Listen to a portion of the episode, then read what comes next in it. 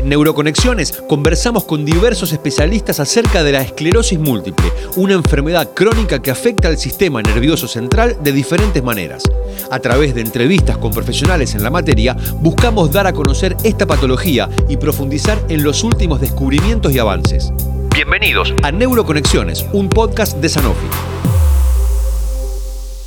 Bienvenidos a Neuroconexiones Sanofi, este podcast dedicado a la esclerosis múltiple y que está dirigido tanto a pacientes como a familiares, como a profesionales del sistema de salud que estén interesados en aprender un poco más de qué se trata la esclerosis múltiple, cómo es la vida del paciente con esclerosis múltiple, cuáles son las, oportunidades de tratamiento. Eh, y bueno, en este episodio 3 vamos a hablar de asociaciones de pacientes. Soy Andrés Barbosa y les doy la bienvenida a este episodio. Y, tengo el agrado de recibir en esta oportunidad a una gran amiga de muchos años y que trabaja muy bien y que es una referente en lo que son organizaciones de pacientes a nivel de la República Argentina, que es la licenciada Joana Bauer. Ella es la directora ejecutiva de Esclerosis Múltiple Argentina, que ustedes conocen como EMA. Bienvenida, Joana, ¿cómo estás? Hola, Andrés, gracias por esa presentación. bueno, qué placer tenerte acá. Y en los dos episodios anteriores nos hemos referido mucho a lo que es la enfermedad en sí, aspectos biológicos de la enfermedad. Y estaba bueno para este episodio hablar, enfocarnos en el paciente, que es lo que nos importa que a veces uno pierde el eje y habla, nos gusta mucho las lesiones, nos gusta mucho la genética y perdemos el eje de lo que importa es el paciente.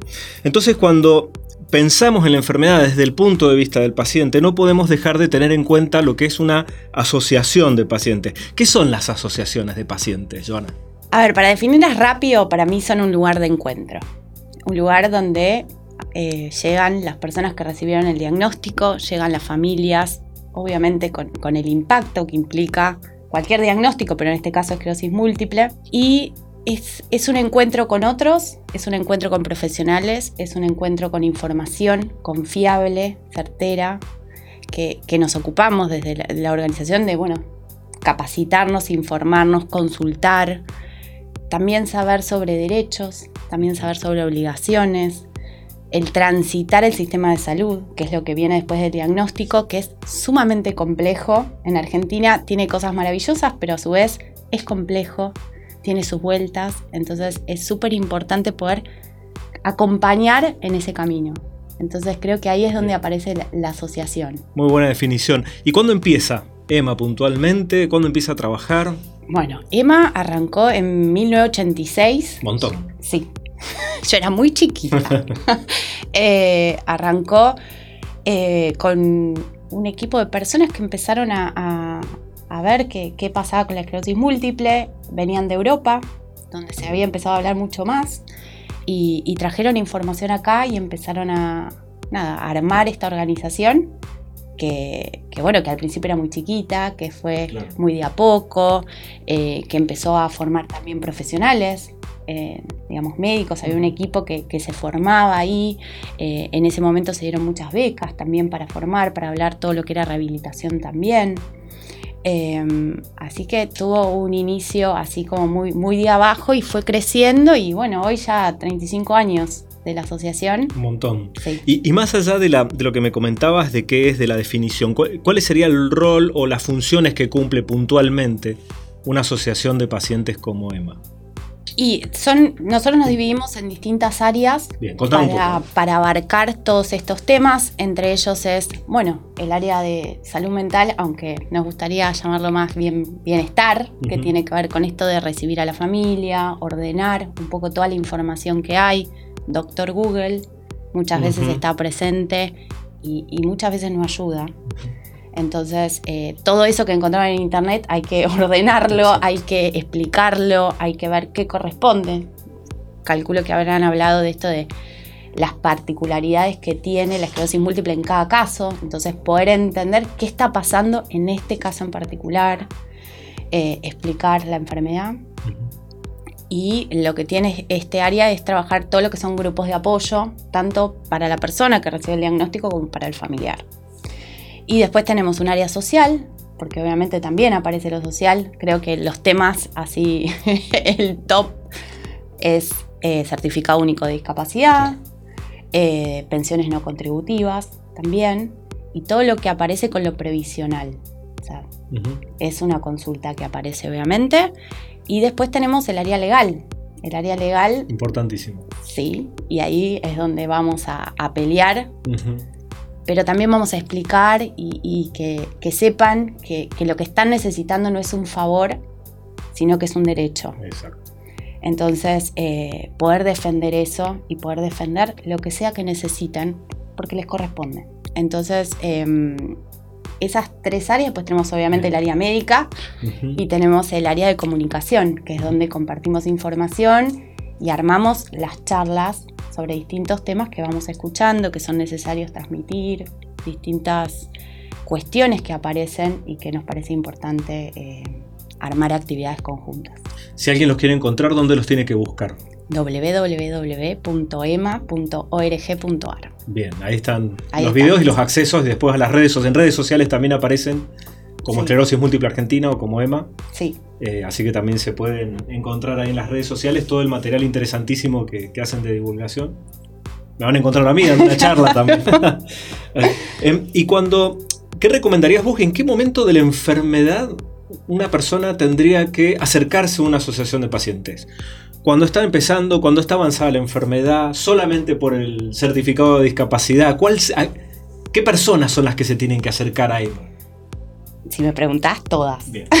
Pero lo que sí es importante es registrar el momento en el que uno está preparado para ese encuentro, para ese lugar. Eh, obviamente cuando necesitan información, eh, también a veces pasa en la previa, cuando hay sospecha del diagnóstico y no saben muy bien cómo, cómo pedir los estudios que se tienen que hacer, que no los aprueban, que esto, que el otro. Bueno, eso también aparece. Y mm, tiene que ver con, con, cada uno, pero creo que está bueno animarse. Animarse por lo menos recibir la información y bueno, ver si se quieren quedar o si fue ese paso para llevarse esa información y bueno, y poder armar cómo sigue todo. También está la posibilidad, o sea que, o a ver, contame un poco cómo es, alguien se contacta con ustedes, decime qué camino recorre el, paciente o la persona que tiene esclerosis múltiple desde que hace el primer contacto y qué posibilidades tiene de, participar. Eh, puede llegar por cualquier lado, Instagram, Facebook, página web, mail, WhatsApp, lo que quieran llegan, en general la idea es que tengan una entrevista de orientación. En esa entrevista de orientación nos conocemos, nos conocemos, sabemos cómo llegaron al diagnóstico, qué pasó, eh, cuáles fueron los síntomas, qué información tienen, eh, un poco cómo fue la charla con el médico y qué es lo que necesitan. A partir de ahí, a veces es hasta organizar la charla que se va a venir después con el médico, ayudarlos a armar las preguntas.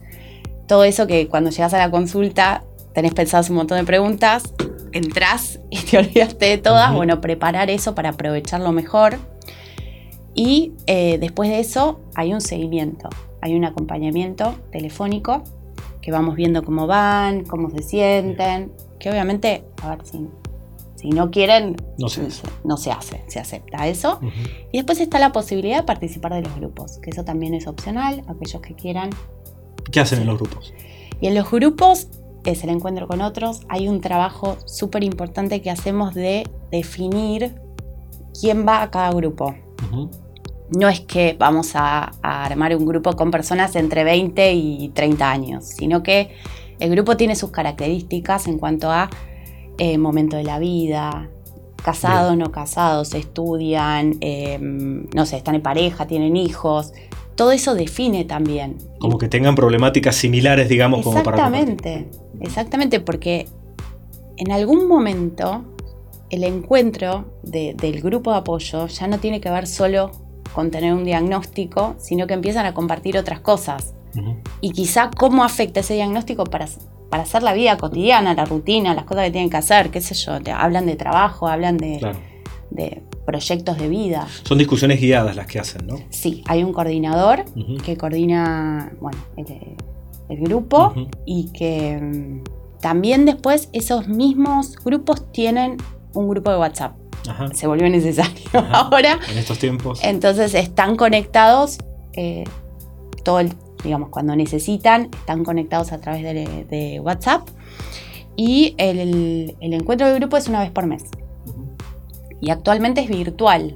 porque si bien la pandemia trajo un montón de cosas malas, también trajo un montón de cosas buenas que tienen que ver con estar conectados todo el país. Y no hace falta trasladar, sabiendo que hay personas que tienen dificultad de traslado, etcétera, etcétera, que puedan hacer grupos más grandes y que no tengan estas barreras de acceso, que es una especialidad de, ustedes de, lidiar con estas barreras de todos los días. Sí, y mucho lo, que es la fatiga, el poder disfrutar eh, de, esto, de, ese momento. Eh, así que sí, eso, eso está, realmente está muy lindo ahora de, poder hacer esos encuentros donde se dan cuenta que, más allá de estén donde estén, eh, se pueden acompañar, pueden estar juntos, les pasan cosas parecidas, a veces no, pero se pueden, pueden compartir experiencias, pueden compartir consejos también. Así que eso la verdad es que, es algo que, está buenísimo. Y pensando un poco en, esto que vos me decías de, todo lo, variado que puede ser el asesoramiento que ustedes dan, ¿cuáles crees vos que son esos problemas que la gente cree que no tiene solución, pero que sí se pueden solucionar y en el que ustedes les pueden dar una mano como asociación de pacientes? A ver, todo lo que indique el médico en cuanto a rehabilitación, en cuanto a medicamentos, tiene que estar cubierto. Bien. Eh, quizá acá me meto en algo más específico, pero eh, en Argentina está la ley de enfermedades poco frecuentes, que es la, ley 26689, que es la ley que abarca justamente la esclerosis múltiple, que es una enfermedad poco frecuente. Así que ahí está cubierto al 100% lo que sea que necesitan. Está dentro del plan médico obligatorio, que es como una base prestacional, que es lo mínimo que tienen que cubrir. Y ahí están los tratamientos para esclerosis múltiple. Em, eso me parece algo importante para saber. Eh, después en cuanto al certificado, si bien está bueno tenerlo, no es necesario, no es un requisito porque justamente está la ley. Entonces a veces está bueno tenerlo, pero muchas veces escuchamos que las personas se angustian mucho cuando no se los otorgan, porque como bien dice su nombre, certifica discapacidad. O a veces el miedo de tener un certificado de discapacidad, de, no poder acceder a algún puesto de trabajo, por ejemplo. Y en eso creo que el asesoramiento por parte de ustedes es más que importante. ¿no? Sí, bueno, eso sí, también, buen punto. Dentro del área legal, nosotros estamos divididos en lo que es salud, en lo que es laboral y también lo que es derecho previsional. Así que ahí está cubierta esa pata también, que es súper importante. Y em, Sí, todo lo que tenga que ver con, la, vida continúa y son personas jóvenes, así que eso eh, es, clave. ¿Y qué crees vos que los médicos tendríamos que saber que hacemos mal sistemáticamente? Y como decís, no, ya que hay médicos escuchando, no hagan esto o hagan esto. ¿Qué consejo tendrías para darnos a los médicos? A ver. ¿Qué hacemos mal cuando.? Sí, a ver, no sé si se usaría el término mal. Lo que sí me parece es que eh, está bueno eh, poder admitir que hay cosas que no saben. Bien. Difícil para un médico, pero bueno, dale, te la acepto. que tiene que ver con lo, con lo social, por ejemplo, con el certificado. Eh, muchas veces ya dicen, no, no te lo van a dar. Bueno, es importante el informe médico y ver todo, todos estos síntomas invisibles que tiene la persona eh, que discapacitan. Exacto. ¿Sí? O sea, los síntomas invisibles, creo que lo, hablamos hace poquito con vos, eh, afectan muchísimo. Entonces, poder tener eso en los informes muchas veces eh, ayuda al registro del entorno de esas dificultades, porque necesitamos lo tangible, necesitamos lo que se ve, y de repente estos síntomas no lo ven, como que tiene hormigueo, ¿qué, qué, le pasa? y que se minimiza, o a veces también para la familia y trabajarlo con la familia, lo charlamos en otra oportunidad, pero de que la, fatiga no, no, hay un fatigómetro y no cambia la piel de color cuando hay dolor. Entonces nadie dice, vamos, arriba, y no es tan fácil ir arriba, ¿no? Exactamente. Y ese trabajo conjunto, bueno, es importante. Bueno, y ya para terminar, una última pregunta, Joana, es sobre asociaciones de pacientes en otros países.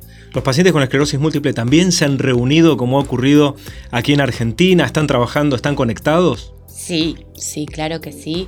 En, Latinoamérica, en casi todos los países hay organizaciones de pacientes y la verdad es que trabajamos bastante en equipo. En Paraguay está PEMED, por ejemplo, en Chile está Corporación, en Brasil también hay una asociación que se llama ABEM, EMUR, y así voy a seguir. Eh, en Uruguay, por ejemplo, eh, que trabajamos mucho en equipo, que la verdad que está bueno. tenemos eh, experiencias similares en algunos puntos y diferentes en otros y creo que, esos encuentros son súper importantes. Y a nivel mundial también están conectados. Sí. Y vos tenés algo que ver con eso, contame. sí, estamos, eh, Emma es full member de la Federación Internacional de Esclerosis Múltiple y desde el año pasado tengo el honor de ser parte del board de, la federación. Así que eh, la verdad que, es, es una responsabilidad súper importante porque de alguna manera es hacer llegar la voz de Latinoamérica a, la Federación Internacional, así que está bueno. Excelente, bueno, y con esta felicitación por este nombramiento y este cargo tan importante de que poder extender esta ayuda que estás haciendo para EMA Argentina, de poder hacerlo en contacto con otros países, ese vínculo internacional realmente es sumamente importante. Así que bueno, ha sido un placer tenerte acá, poder charlar con vos, compartir estas charlas tan interesantes que hemos tenido otras veces, pero ahora abiertas para, para compartirlas con, pacientes, con familiares, con eh, el equipo de salud. Así que bueno, ha sido un verdadero placer, licenciada Joana Bauer, tenerte acá en este podcast. Gracias. Gracias a vos y gracias a Sanofi por esta oportunidad. Bueno, cerramos aquí el tercer episodio del eh, podcast Neuroconexiones Sanofi. Eh, nos vemos en el próximo encuentro. Estén atentos que va a salir pronto. Muchas gracias. Escuchaste un nuevo episodio de Neuroconexiones, un podcast de Sanofi dedicado a conversar con especialistas acerca de la esclerosis múltiple.